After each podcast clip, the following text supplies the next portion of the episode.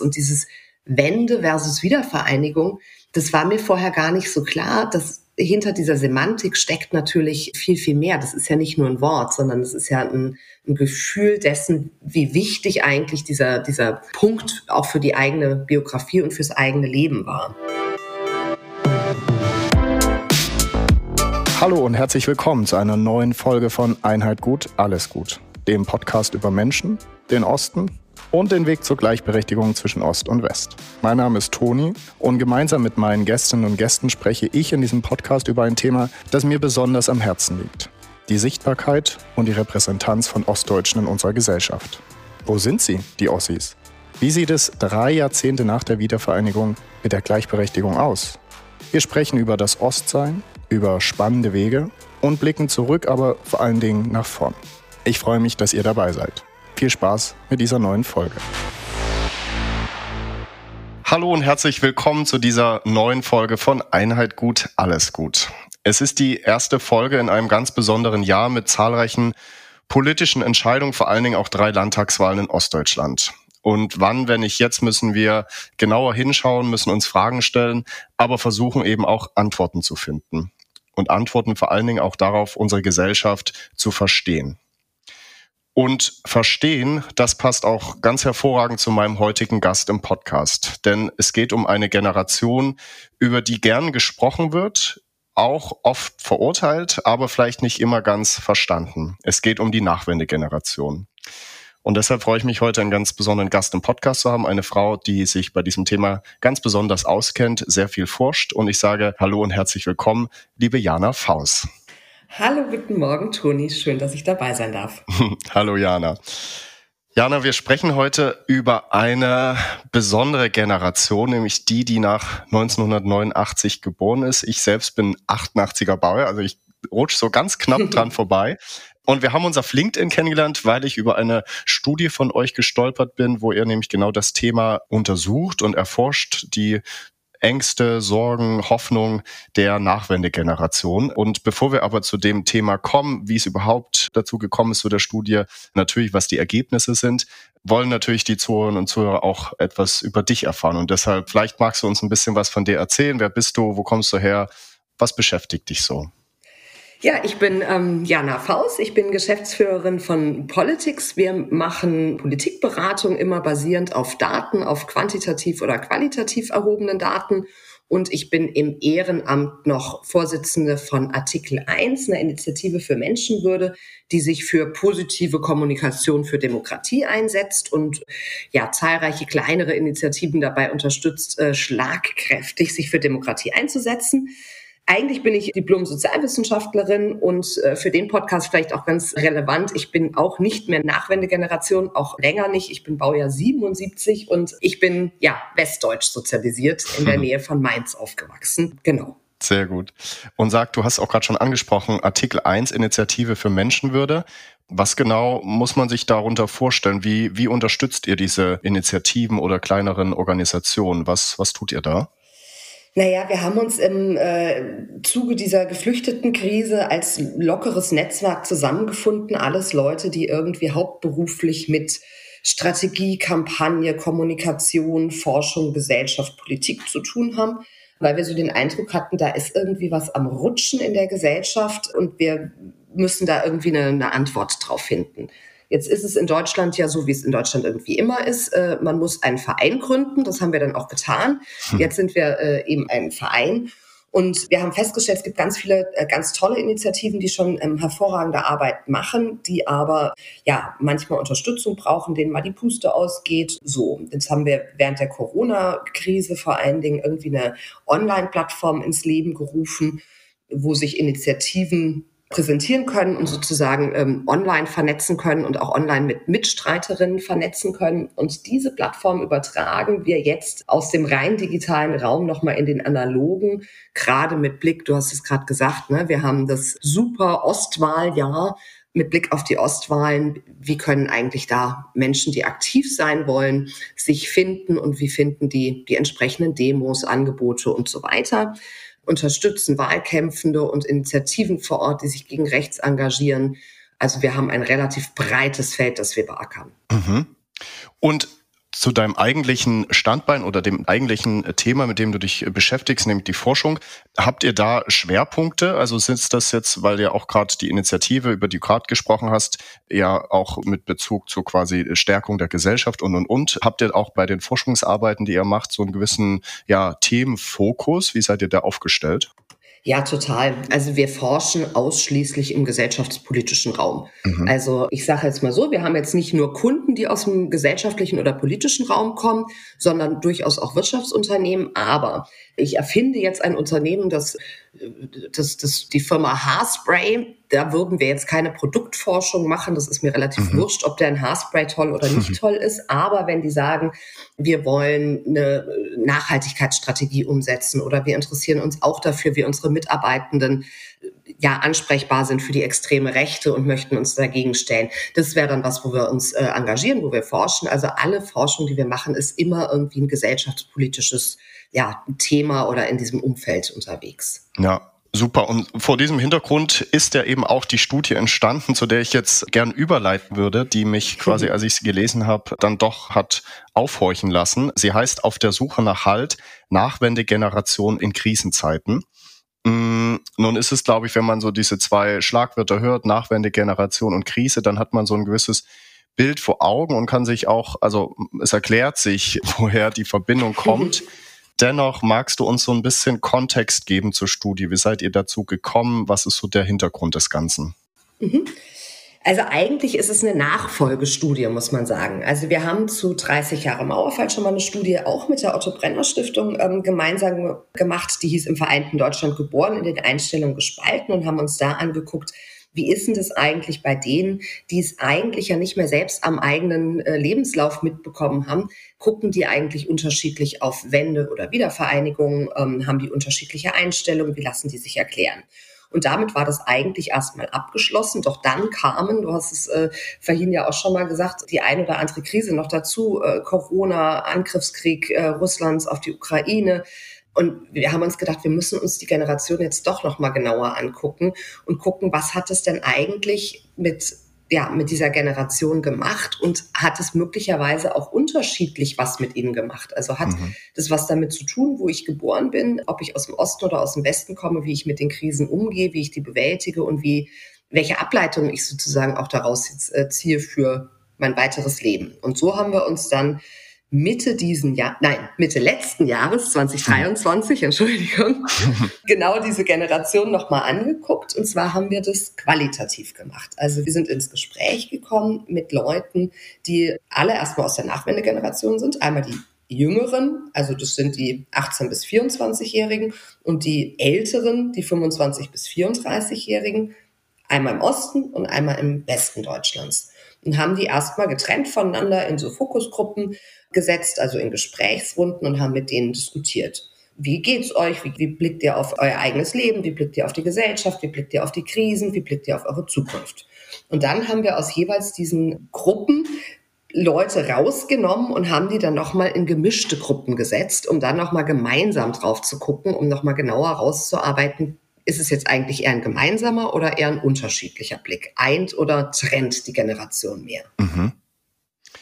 Und das wollen wir jetzt so ein bisschen erfahren, ob da mehr geeint ist oder mehr getrennt. Ihr habt eure Ergebnisse in so drei grobe Blöcke unterteilt. Das eine ist so ein bisschen Stimmung und Perspektive grundsätzlich. Also wie geht's der Generation? Was sind Hoffnungen? Was sind Ängste? Zweiter Punkt, auch super spannend und gerade eben vor dem Hintergrund der, der anstehenden Wahlen. Wie ist so das Politikvertrauen und damit auch einhergehend das Vertrauen in Demokratien und unsere demokratischen Instanzen und Institutionen? Und der dritte Blick oder die dritte Ebene ist dann das Thema, wie schaut die Gruppe, wie schaut die Generation auf die deutsche Einheit? Wir hatten es auch schon im Vorgespräch, welche, welche Worte werden vielleicht verwendet, um so diese Zeit und den Umbruch zu beschreiben. Aber lass uns einmal starten, Stimmung und Perspektive. Und die, die, ja, fast schon banale Frage, aber ich glaube, damit kann man ganz viel erzählen. Wie geht's in der Generation? Was habt ihr, was habt ihr rausgefunden? Ja, ähm, leider nicht gut, muss man sagen. Also die Stimmung in der Generation ist tatsächlich schlecht. Jetzt muss man dazu sagen, die Stimmung in der ganzen Gesellschaft ist schlecht, aber die Generation ist, glaube ich, schon noch mal besonders irgendwie getroffen. Und was wir ganz klar sehen konnten, ist, dass so auf der einen Seite so Alltagsprobleme irgendwie vorherrschen. Logisch bei irgendwie ne, jüngeren Leuten, die noch so ihr Leben bewerkstelligen müssen, die auch irgendwie gerade, weiß ich nicht, in, in der Ausbildung, im Studium, Berufsanfang sind. Ne, da sind einfach viele Herausforderungen, die aber dann auch echt krasse finanzielle und auch existenzielle Sorgen treffen. Und diese Kombi ist einfach echt schwierig. Ne? Also ich habe ein Zitat mitgebracht, irgendwie, es ist echt ein Kampf, es ist echt krass manchmal, es ist schwer. Für uns ist es gerade ein Leben am Existenzminimum. Die steigenden Energiekosten, das ist wirklich schwer. Mhm. Und auch so dieses Gefühl von, wir haben jetzt Corona irgendwie durch und haben gedacht, wir könnten aufatmen. Können wir aber nicht, weil dann der nächste Scheiß irgendwie gleich hinten dran kam. Und die Krise ist auch möglicherweise noch mal krasser als die, die wir ohnehin schon erlebt haben. Das führt dann auch dazu, dass der Blick in die Zukunft überhaupt nicht positiv ist. Ne? Es gibt mittlerweile so eine Art von Gewissheit, nicht mehr nur ein Bauchgefühl, sondern eine Gewissheit, ja, es wird noch mal eine Krise kommen. Und es gibt auch die Vermutung, möglicherweise ist die noch mal schlimmer, als die, die davor war. Mhm. Also so ein, so ein positives Aufatmen. Wir haben das Tal durchschritten, das konnten wir da leider nicht feststellen. Mhm. Und ihr schreibt auch in der Studie so, die Alltagsbewältigung lässt wenig Raum, um groß zu denken. Ne? Also man ist so in der Bewältigung der zahlreichen Krisen beschäftigt und auch irgendwie gefangen. Und es lässt wenig Möglichkeit, auch den Blick nach vorn zu richten und ja, vielleicht auch über eigene Perspektiven, eigene Visionen etc. nachzudenken, weil man so ein bisschen so den kleinen Teufel auf der Schulter hat. Es kommt sowieso wieder die nächste Krise dazwischen, wie auch immer sie aussieht, aber sie kommt. Das fand ich auch irgendwie ganz spannend. Also ist ja schon bezeichnend, was so auch einfach Zukunft anbelangt total bezeichnend und also du hast es ja genau richtig zusammengefasst. Also irgendwie hat man gar nicht Zeit, Kraft und Muße, sich irgendwie mit Dingen zu beschäftigen, die außerhalb des eigenen Nahumfelds mit der Bewältigung der eigenen Lebenssituation zu tun haben. Also der Blick so auf die Gesellschaft fällt irgendwie äh, fast weg und auch auf Politik fällt irgendwie fast weg. Und was ich auch krass fand, diese Idee von Selbstverwirklichung, die Idee mhm. von äh, ne, Spaß, ich möchte meine Ziele erreichen, die ist so ein bisschen in den Hintergrund gerückt und stattdessen stehen eher konservativere Ziele im Vordergrund, die Idee von, ich brauche eigentlich Sicherheit, ich brauche Stabilität. Also vielleicht ein Beispiel dazu. Also viele von den jungen Leuten haben uns irgendwie auch so über so Auswanderungspläne berichtet. Das ist nichts, was irgendwie ungewöhnlich ist, sondern das haben häufig junge Leute. Früher wurde das allerdings oft begründet mit, ich will die Welt sehen, ich bin neugierig, ich will mich verwirklichen, ich will was anderes, ich, ich brauche mehr sozusagen. Ne? Und das ist aber, also heute ist es gar nicht mehr so postmaterialistisch begründet, sondern ein ganz klares, hey, vielleicht habe ich da bessere Chancen, ich brauche irgendwie eine stabile Zukunft, ich sehe bessere Chancen für meine Kinder oder für äh, Karriere oder äh, so. Also dieser postmaterialistische Gedanke ist quasi Sicherheitsgedanken gewichen und auch so dieses Gefühl von mir ist eigentlich alles zu viel mit den ganzen Konflikten hier, die es gibt. Und ich will mich abschotten und ich will da eigentlich nicht Ja, ich, ich, ich habe gar nicht mehr den Impetus, irgendwie mich selbst für Gesellschaft oder für, ja, selbst für, mein, für meinen eigenen Spaß wirklich zu engagieren. Mhm. Ja, so ein bisschen dieses Zurückziehen äh, zu sich selbst, da kommen wir dann auch gleich noch drauf zu sprechen, fand ich auch, äh, ist grundsätzlich natürlich sagen wir mal, vielleicht gefährlich in der jetzigen Zeit, mit der jetzigen Stimmung vielleicht noch mal mehr. Ich hab, möchte noch einen Punkt aufgreifen, den du auch gerade schon genannt hast, weil das fand ich auch spannend. Ich meine, es wird ja schnell und pauschal verurteilt, die jüngere Generation, du hast gesagt, Selbstverwirklichung, Spaß, Erreichung der eigenen Ziele.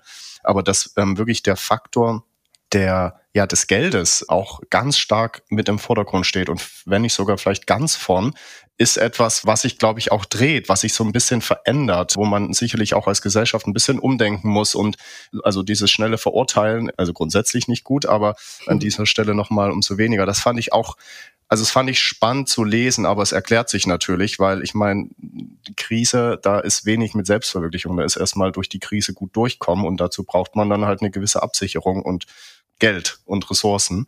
Total. Und ich ja. finde es auch nachvollziehbar, dass man dann irgendwie so, ein, so einen Gedanken hat von, man ist sich selbst dann doch irgendwie der Nächste. Mhm.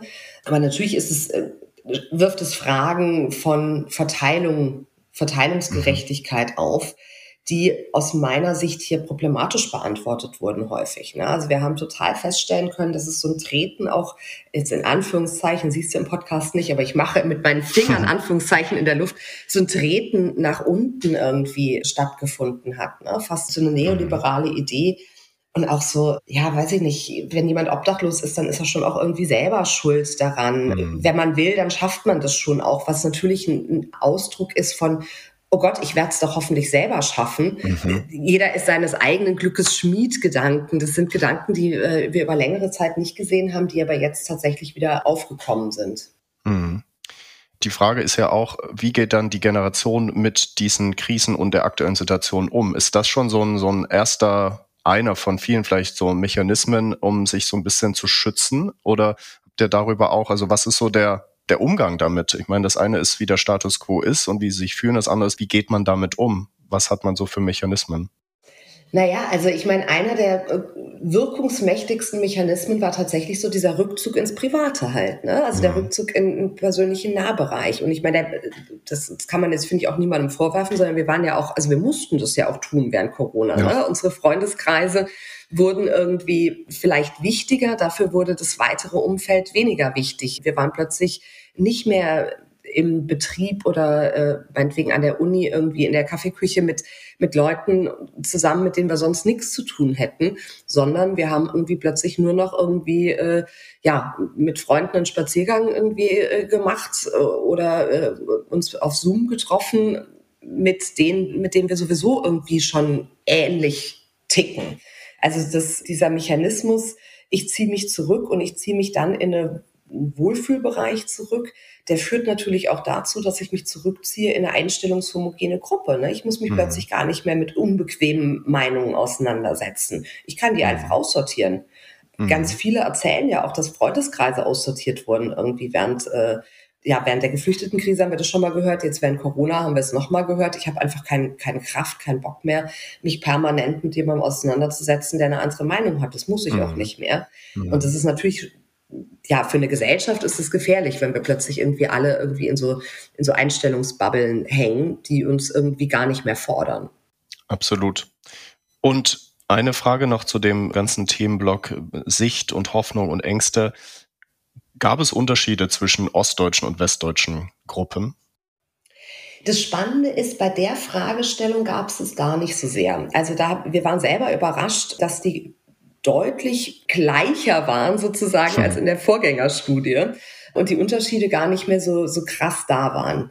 Das war allerdings eher ein vordergründiges Gefühl, wenn wir auch gefragt haben irgendwie, ne, gibt es denn da irgendwie Unterschiede? Wird immer so, nee, nee, es gibt überhaupt gar keine Unterschiede mehr und heutzutage ist alles gleich. Aber als wir die Gruppenzusammensetzungen hatten, ganz am Anfang, als nur die Wessis zusammensaßen und nur die Ossis zusammensaßen, den Westdeutschen ist es nicht mal aufgefallen. Für die ist es der Normalfall sozusagen. Ne? Die, die saßen halt mit ihresgleichen sozusagen zusammen bei den Ostdeutschen schon in der Vorstellungsrunde, wo man einfach nur erzählt, mein Name ist Jana, ich bin so und so alt und ich komme da und daher, kam sofort, ach krass, wir sind ja alle aus dem Osten, das ist ja spannend, das mhm. haben wir ja so oft mhm. gar nicht. Und dann auch gleich die Ableitung, ah, da muss ich meinen Dialekt nicht verstecken, ah, da können wir uns ja bestimmt besser austauschen.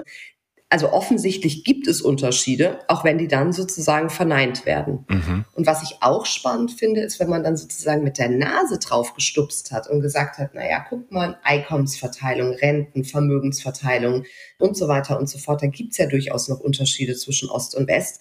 War es so ein überraschtes Moment irgendwie, ach krass, stimmt, das hatte ich gar nicht so auf dem Schirm also gerade aus dem Westen, das hatte ich gar nicht so auf dem Schirm, dass es so Unterschiede gibt. Aber selbst aus dem Osten, wenn man sozusagen sich dann mit der Realität auseinandersetzt, dann war schon, ja, okay, nee, es gibt Unterschiede und die sind noch da.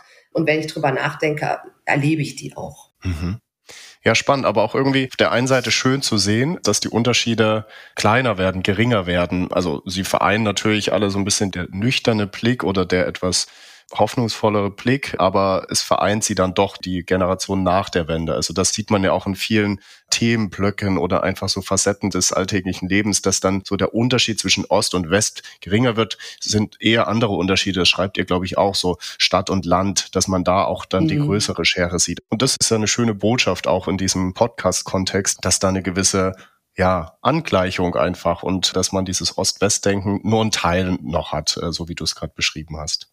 Total, total. Ja, ich möchte auf den zweiten Block kommen, weil mhm. den finde ich genauso spannend, nämlich das ganze Thema Perspektive auf Politik und unsere Gesellschaft. Und ich habe einen Satz mitgebracht aus eurer Studie. Ich zitiere mal. Politik hat Einfluss auf mein Leben, aber ich habe keinen Einfluss auf Politik. Und so wird Politik zu Fremd statt Mitbestimmung. Mhm. Ist, glaube ich, gerade in diesen Zeiten, und wir werden ja auch sicher darauf zu sprechen kommen, was so gerade auf den Straßen in Deutschland passiert, ja einfach eine spannende Aussage.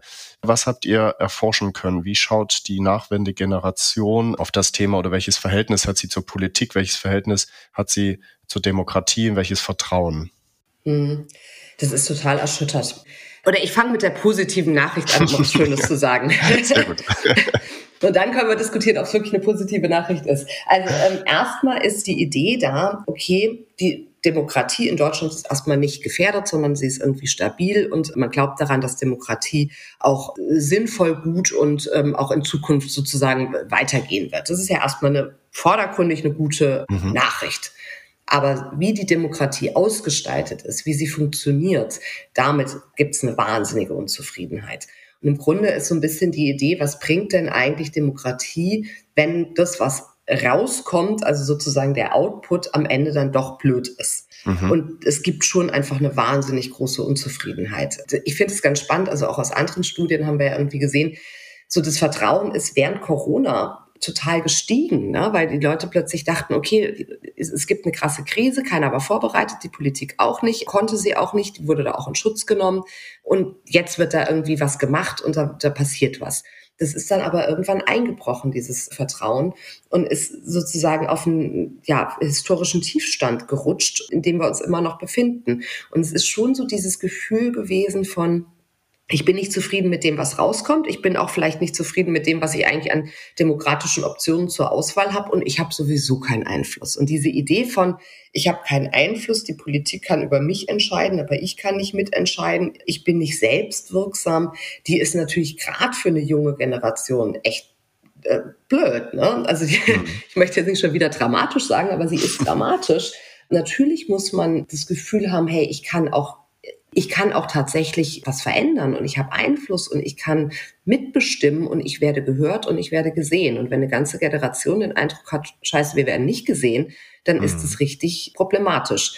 Mhm. Du hast jetzt eben schon ganz schön irgendwie angesprochen, dass sich ja jetzt möglicherweise was verändert hat. Das haben wir natürlich in unserer Studie alles noch nicht mit abgedeckt gehabt. Ne? Aber seitdem mhm. forschen wir weiter, von daher können wir da gleich auch nochmal drüber sprechen. Aber also ne, die Studie war Mitte 23 und da war der Befund eindeutig ich kann nichts verändern, ich kann nichts entscheiden, aber die entscheiden über mich. Genau, und du sprichst es an, weil das ist natürlich etwas, was ich mir rausgeschrieben habe, weil die Studie sagt, dass quasi die Gefahr, die von Demokratiegegnerinnen und der radikalen Rechten der AfD ausgeht, als eher gering eingeschätzt wird. Und da steht bei mir ganz fett hier dahinter, das hat sich doch geändert, oder? Und vielleicht ist das ja auch jetzt wirklich ein manchmal braucht es ja so in der Geschichte vereinzelte Momente und die Korrektivrecherchen waren vielleicht so der der auslösende Punkt. Aber das würde ja, sagen wir mal, oder mir zumindest gibt das Hoffnung, dass sich da dann doch ein gewisses Denken ändert in der Generation, dass man seine Stimme erheben kann, dass man für gewisse Dinge kämpfen kann und vor allen Dingen auch muss. Und damit ist dann dieses Fremd- und Mitbestimmung verändert sich vielleicht doch ein bisschen. Wie schaust du da drauf? Ich würde deine Einschätzung teilen. Also ich äh, habe auch den, was heißt, ich habe den Eindruck, ich meine, da sind Millionen von Menschen ähm, auf die Straße gegangen nach diesen Korrektiventhüllungen und haben sich irgendwie zum Teil auch erstmalig auf die Straße gestellt und gegen irgendwas demonstriert. Ne? Also schon auch im Osten in ich sage jetzt mal, Gegenden, in denen es jetzt nicht ganz unproblematisch ist, irgendwie mhm. auf die mhm. Straße zu gehen und gegen die extreme Rechte zu demonstrieren, sind Leute trotzdem aufgestanden, obwohl sie das noch nie in ihrem Leben gemacht haben. Und das finde ich ist schon was, was uns total Hoffnung geben kann. Ich habe auch noch mal ein Zitat mitgebracht. Da Mitte 23 hat jemand gesagt in der Gruppe aus dem Westen, spielt aber gar keine Rolle es ist mir gar nicht so wichtig, in was für einer Form von Staat ich lebe. Mir ist wichtig, dass es mir und meiner Familie und meinen Leuten gut geht. Und ich mhm. glaube, das wurde jetzt gezeigt, hey, möglicherweise ist es doch nicht ganz egal, in welcher Form von Staat ja. du lebst. Denn damit es dir gut geht, brauchst bestimmte Voraussetzungen. Und hier gibt es äh, plötzlich Kräfte, die ganz schön hart dran arbeiten, dass es dir und deinen Leuten vielleicht nicht mehr so wahnsinnig gut geht. Zumindest dann, wenn du in irgendeiner Form betroffen bist. Und ich meine, die Korrektiventhüllungen haben ja jetzt gezeigt, es geht über einen kleinen Teil, die man sonst immer so als eine kleine Minderheit gesehen hat, die möglicherweise da Stress mit hat. Nee, das, das geht schon äh, uns alle an. Und ich glaube, dieses Gefühl ist plötzlich schon da. Und ich erlebe schon das Gefühl von, jetzt müssen wir was tun und jetzt bin ich auch bereit dazu und auch jetzt bin ich auch bereit dazu, aus meinem persönlichen Nahumfeld wieder rauszugehen. Ja. Vielleicht nicht unbedingt aus einem Solidaritätsgedanken mit meinetwegen migrantischen Menschen, sondern auch aus einem Gefühl heraus, es geht auch um mich. Also ja. vielleicht ist es das, was diese Korrektiventhüllungen jetzt tatsächlich geschafft haben, zu zeigen, es, es ist keine abstrakte Gefahr, sondern es ist eine ziemlich konkrete Gefahr. Und wenn wir jetzt nichts machen, ist es möglicherweise auch zu spät. Also ich habe ähnlich wie du auch, also wirklich die Hoffnung, dass sich diese, dieses Gefühl von, ich kann was verändern, anhalten lässt, dass, sich das noch ein bisschen länger tragen lässt und dass es jetzt kein Strohfeuer ist, das irgendwann ausgeht. Aber erstmal finde ich, ist es total positiv zu sehen, wie die Menschen auf die Straße gehen. Ja. Toll. Absolut. Und auch das gibt Hoffnung. Und das ist ja auch, das ist wichtig. Das brauchen wir auch, die Menschen. Und eine Sache, und das fand ich spannend, habt ihr auch geschrieben. Und ich habe gerade überlegt, ob das, also ich will auf das Thema einstellungshomogene Gruppen und äh, mhm. Konflikte meiden hinaus. Und weil ich selbst habe das auch gemerkt, als damals Pegida 2015 losging, war ich noch in meiner Heimatstadt Dresden, bin dann weggegangen und bin dann irgendwie viele Jahre später wiedergekommen, zwischenzeitlich logischerweise auch da gewesen, aber dann mal für einen längeren Zeitraum. Und das habe ich dann gemerkt in Gesprächen ja, in Freundeskreisen auch ganz stark, dass man äh, Themen, gewisse Themen ausgeklammert hat. Also wo man gesagt hat, so kontroverse Themen, Politik, Geflüchtetenkrise etc., das klammern wir heute mal lieber aus, weil das führt doch eh nur zu, zu Ärger und Streit. Mhm.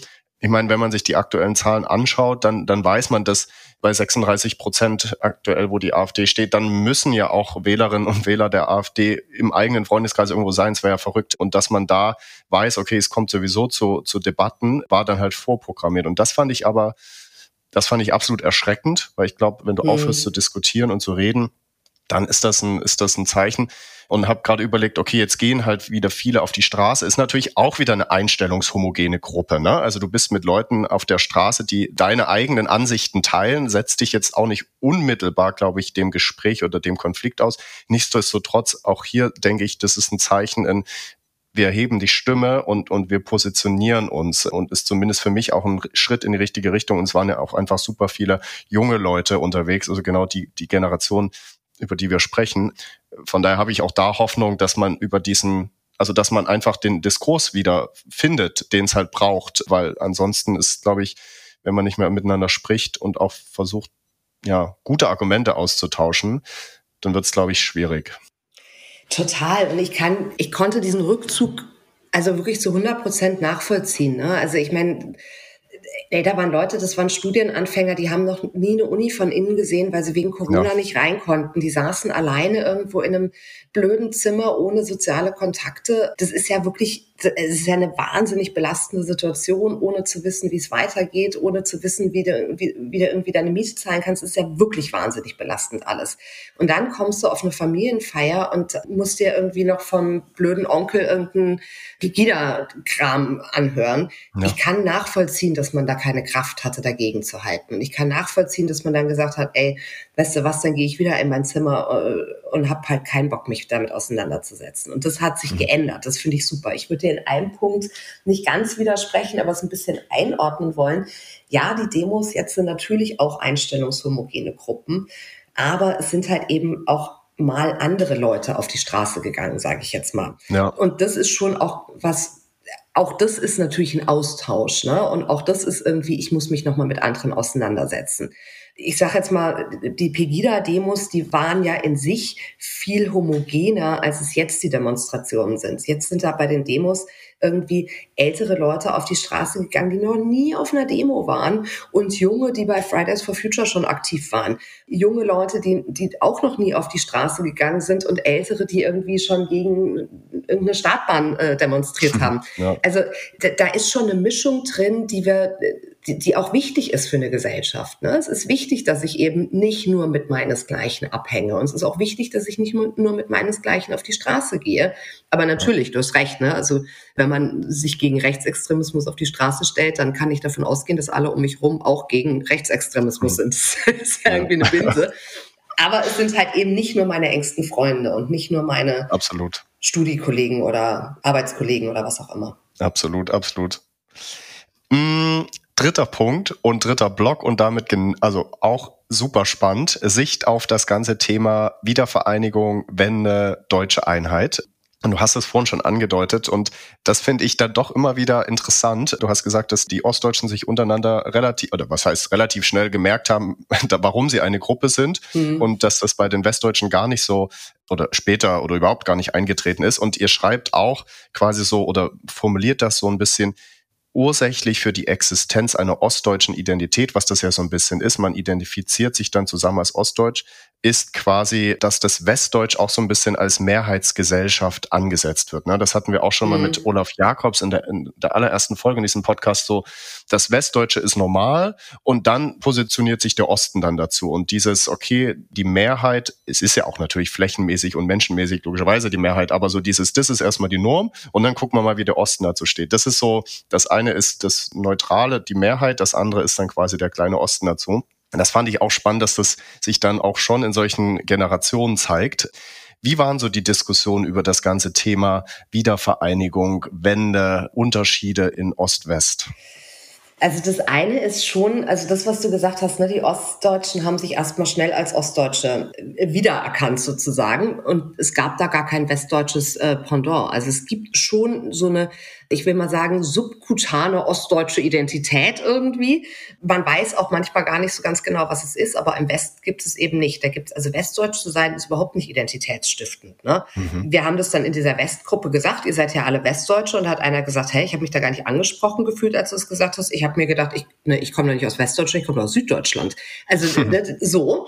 Während es im Osten anders war. Die haben dann lustigerweise, und da komme ich jetzt äh, gleich auf so Stigmatisierung und sowas auch, die haben eben auch sowas gesagt wie, ja, scheiße, jetzt haben wir hier eine Ostgruppe, logisch, jetzt müssen wieder die Ostdeutschen irgendwie als besonderes Phänomen untersucht mhm. werden. Also die haben erstmal gedacht, Mist, das ist irgendwie eine Negativzuschreibung. Auch weil sie das natürlich gelernt haben. Ne? Also du hast irgendwie als Ostdeutscher gelernt, es wird immer defizitär über mich erzählt. Wir sind immer die, die irgendwie ein bisschen hinten dran sind. Wir haben den blöden Dialekt. Ah, ich komme aus Sachsen, also denken alle, ich bin rechts.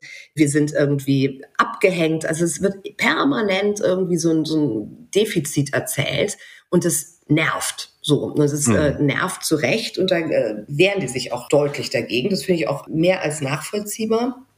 Und trotzdem merkt man, dass sozusagen weiterhin diese Zuschreibungen die bestehen weiterhin fort und irgendwie hat man dann als Ostdeutscher doch einen Blick auf, wie sind denn die Westdeutschen und die Westdeutschen haben doch auch einen Blick, wie sind denn eigentlich die Ostdeutschen. Also so sehr sich das auch angenähert hat, es bleibt schon noch so eine, ja, eine unterschiedliche Erzählung. Und die unterschiedliche Erzählung, die sehen wir auch, wenn wir äh, drüber sprechen, wie ist es denn eigentlich, ne?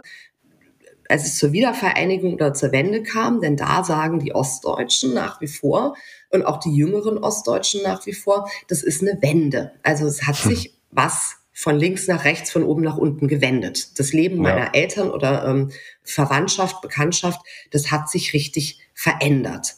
Die Westdeutschen sagen, das ist eine Wiedervereinigung. Also zurück, wieder zu dem zurück, was normal ist und das Leben geht weiter. Für die hat sich mhm. natürlich weniger geändert, aber die haben sich ja auch äh, herzlich wenig für den Osten interessiert, muss man auch sagen. Ne? Die mhm. Westdeutschen sind weiterhin schön irgendwie in Schwarzwald in Urlaub gefahren oder nach Tirol, statt irgendwie mal in Harz zu fahren oder an die Seenplatte oder was weiß ich wohin.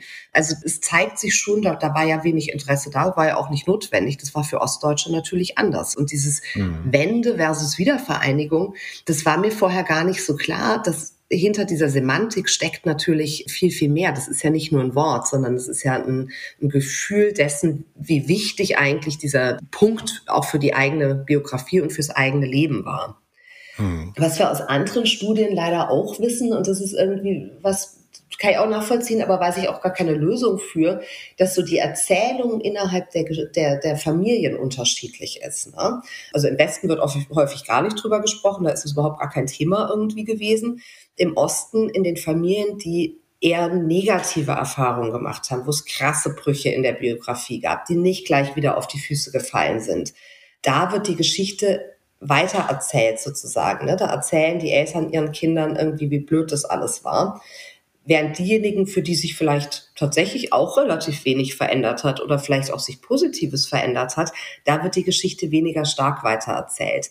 Und ich hoffe, dass sich das irgendwann nochmal auswächst, weil das natürlich auch irgendwie Stereotype weitergibt und natürlich auch was mit der eigenen Identität macht, wenn ich sozusagen ähm, so eine ja, Negativerzählung über die eigene Biografie bekomme. Mm, absolut, sehr, sehr spannend. Und bei diesem Themenblock glaube ich auch nochmal interessant, gab es Unterschiede zwischen den einzelnen Generationsgruppen, weil die, die quasi noch ein bisschen näher an der an der Wiedervereinigung oder Wende waren, äh, im Gegensatz zu denen, die dann noch mal ein Stückchen weiter weg waren. Habt ihr da Unterschiede zwischen den einzelnen Altersgruppen feststellen können?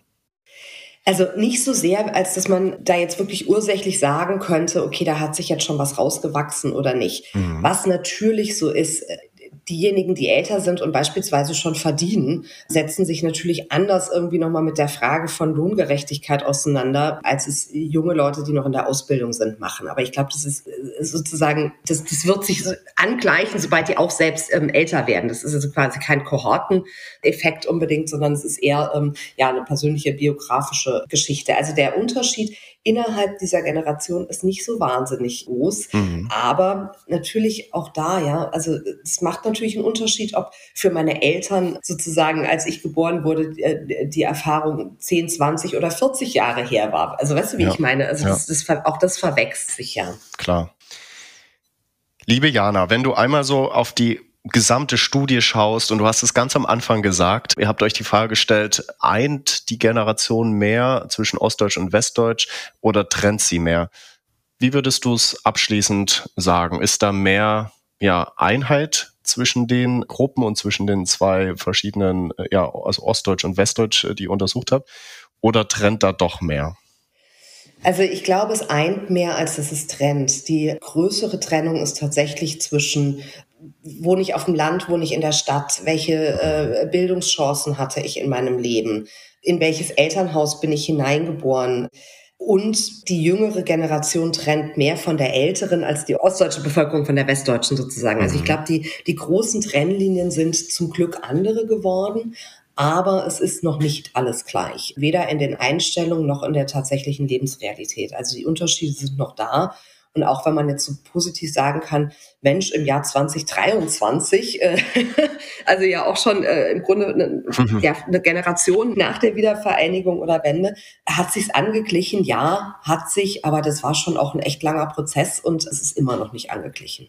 Ja, aber wir nehmen hier auch so einfach die Hoffnung, haben wir auch ganz oft schon gesagt, so die Hoffnung mit und auch das Positive. Da ist vieles in Bewegung und das ist gut und auch mit den jetzigen, sagen wir mal, mit der jetzigen Entwicklung, wie sich vielleicht auch der Blick auf Politik, auf das, was man selbst machen muss, verändert. Das geht in die richtige Richtung.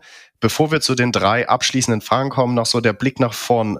Was glaubst du ist denn notwendig für diese Generation, um aus dieser vielleicht auch Verdrossenheit so ein bisschen rauszukommen, um wieder mehr in die, in die Eigenbestimmung zu kommen? Was braucht es von Politik, von Zivilgesellschaft etc.? Was ist so dein Blick nach vorn, wenn du so als, ja, Anwältin, für die, mit denen du gesprochen hast, Lösungen aufzeigen könntest, sofern es überhaupt möglich ist. Aber vielleicht so einmal aus deiner Sicht, was braucht es, damit die Generation wieder ein bisschen mehr auf die Füße kommt? Also ähm, die, sie muss ins Tun kommen. Ne? Es hilft nicht, äh, sich weiter irgendwie zurückzuziehen und es hilft auch nicht nur an der eigenen, ähm, ja, am eigenen Leben zu, zu arbeiten und am eigenen Fortkommen zu arbeiten, sondern man muss schon auch irgendwie verstehen und merken, ich bin Teil von einer Gesellschaft und Gesellschaft lebt davon, dass sie verändert wird durch Menschen wie mich. Also ne, ich muss schon sozusagen aus dieser Objekterzählung rauskommen in eine Subjekterzählung. Also ich bin Teil einer Gesellschaft, die ich verändern kann, die ich verändern möchte. Ähm, ich habe Einfluss darauf, wie Deutschland aussieht.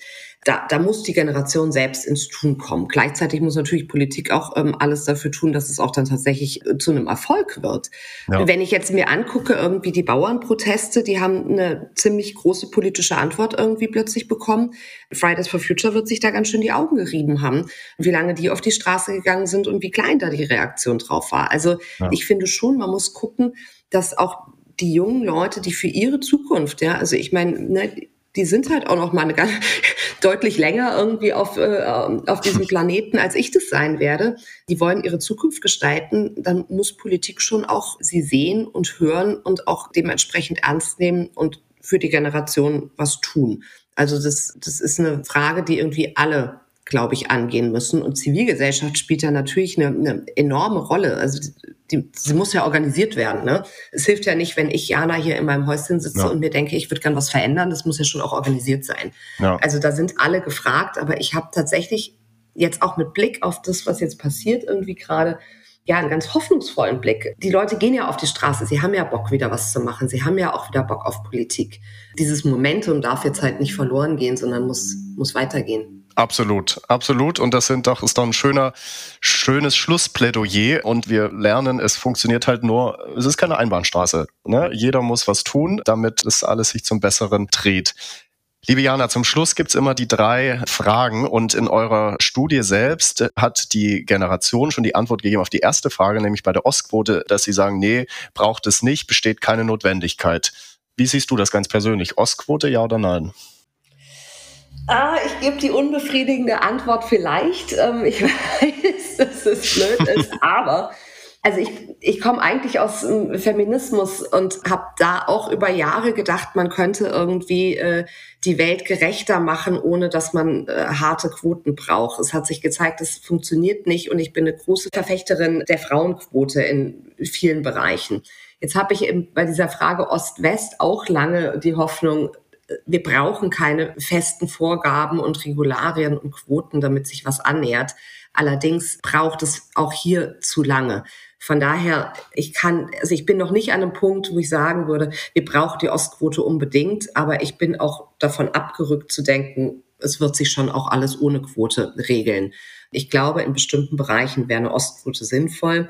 Aber ich habe immer noch ein ganz kleines bisschen Hoffnung, dass es ohne Quote geht. Ja, die Antwort ist voll akzeptiert. Du reißt dich ein in, in die Reihe von vielen, die sagen, man ist dazwischen irgendwo vollkommen okay. Sorry. Zweite Frage, Jana. Was sind so ostdeutsche Einstellungen, Werte, Produkte, vielleicht für dich jetzt weniger Produkte, aber mehr so Einstellungen, Werte, von denen es gut ist, dass wir sie im Hier und Jetzt haben, weil sie unserer Gesellschaft gut tun? Oder was sind auch so Einstellungen und Werte oder, oder, Vorstellungen, die wir so ein bisschen auf dem Weg verloren haben, von denen es aber ganz gut wäre, dass wir sie heute noch hier hätten? Hm. Also du hast recht, Produkte kann ich leider gar nicht selbst so äh, relaten. Hm. Aber ich bin Mutter von zwei Kindern und habe meine Kinder in Ostberlin großgezogen. Und ich bin so wahnsinnig dankbar, also wirklich wahnsinnig dankbar für die Kinderbetreuungsangebote, die ähm, auch nur deshalb überhaupt äh, stattfanden, weil sie im Grunde aus dem Osten rüber gerettet wurden. Hier im Westen, also ich wohne jetzt in, im, im Westen, hier endet der Kindergarten oder die Krippe nach wie vor irgendwie mittags, weil die Mutti irgendwie die Kinder abholen soll. Ich bin so froh, also das ist wirklich eine der größten Errungenschaften und ich hätte mir sehr gewünscht, dass ja der, der blöde Westen früher hm. erkannt hätte, dass es da echt ein paar Sachen gab, die man sich hätte angucken, äh, abgucken können und rüber retten können. Das eine ist natürlich Kinderbetreuung, Kinderbetreuung, Kinderbetreuung. Und das andere ist die ganze Frage, äh, wie ist eigentlich Gesundheits, äh, das Gesundheitssystem organisiert? Also jetzt geht man dahin wieder zurück, was im Osten ähm, gut funktioniert hat.